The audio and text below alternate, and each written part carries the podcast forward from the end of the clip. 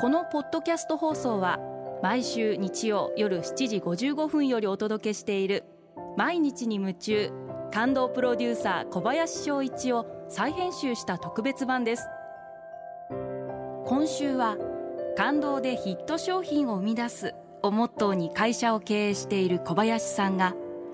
あなたの仕事のお悩みや相談にお答えします。アルビオンの小林翔一です。今回はこちらのメッセージをご紹介させていただきます。金井もさん女性の方ですね。先日7年間付き合っている同僚の彼と入籍して新婚生活を送っています。今も同じ職場で毎日働いておりますがゆくゆくは彼の実家金沢に引っ越し予定です。金沢に引っ越したら職を見つけなければならないのですが実は彼は小説家になりたいという大きな夢を持っています。彼の夢を応援したい気持ちと今後のことを考えると不安な気持ち両方あります。小林さんだったらどうしますか？というメッセージをいただきました。ありがとうございます。まずご結婚おめでとうございます。えー、私は人生初めに夢ありきだと思っているんでご主人に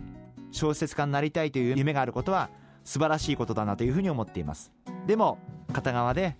奥様が生活のことを考えると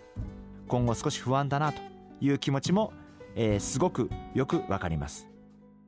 でも片側で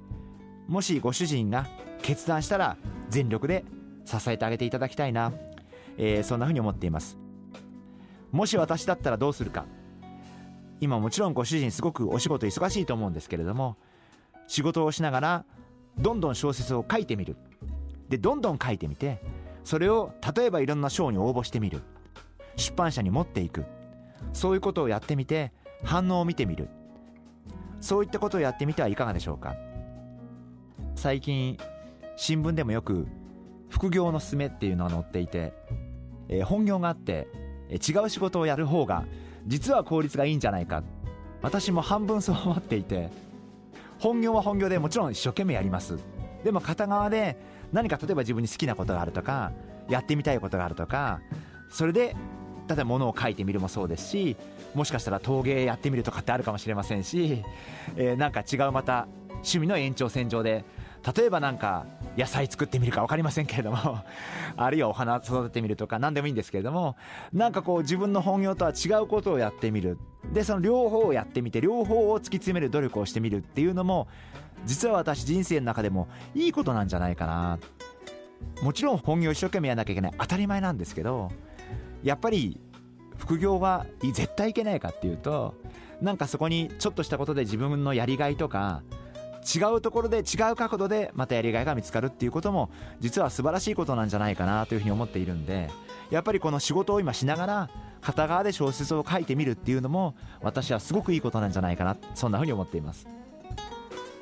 アルビオン社長としてはあまりうちの会社メンバーに副業を進めたくないんですけれども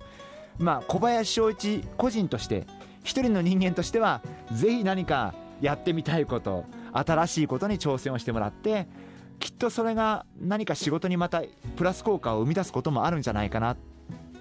僕はすごく思うことがあって会社を経営するっていうことは会社がうまくいくっていうことが一番のテーマなんですけれどもじゃあ会社がうまくいくために社員が犠牲になるかっていう考えって僕は違うと思うんですね。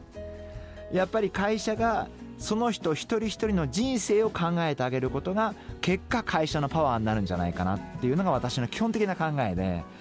やっぱりこう社員の犠牲の上に成り立つ会社って僕はおかしいと思っていてやっぱりこれからの時代って社員一人一人の人生を見てあげた上で結果会社が繁栄する発展するというのが本当にこれから長期的に発展できるあるいは大きく飛躍できる会社の条件じゃないかなそんなふうに思ってます。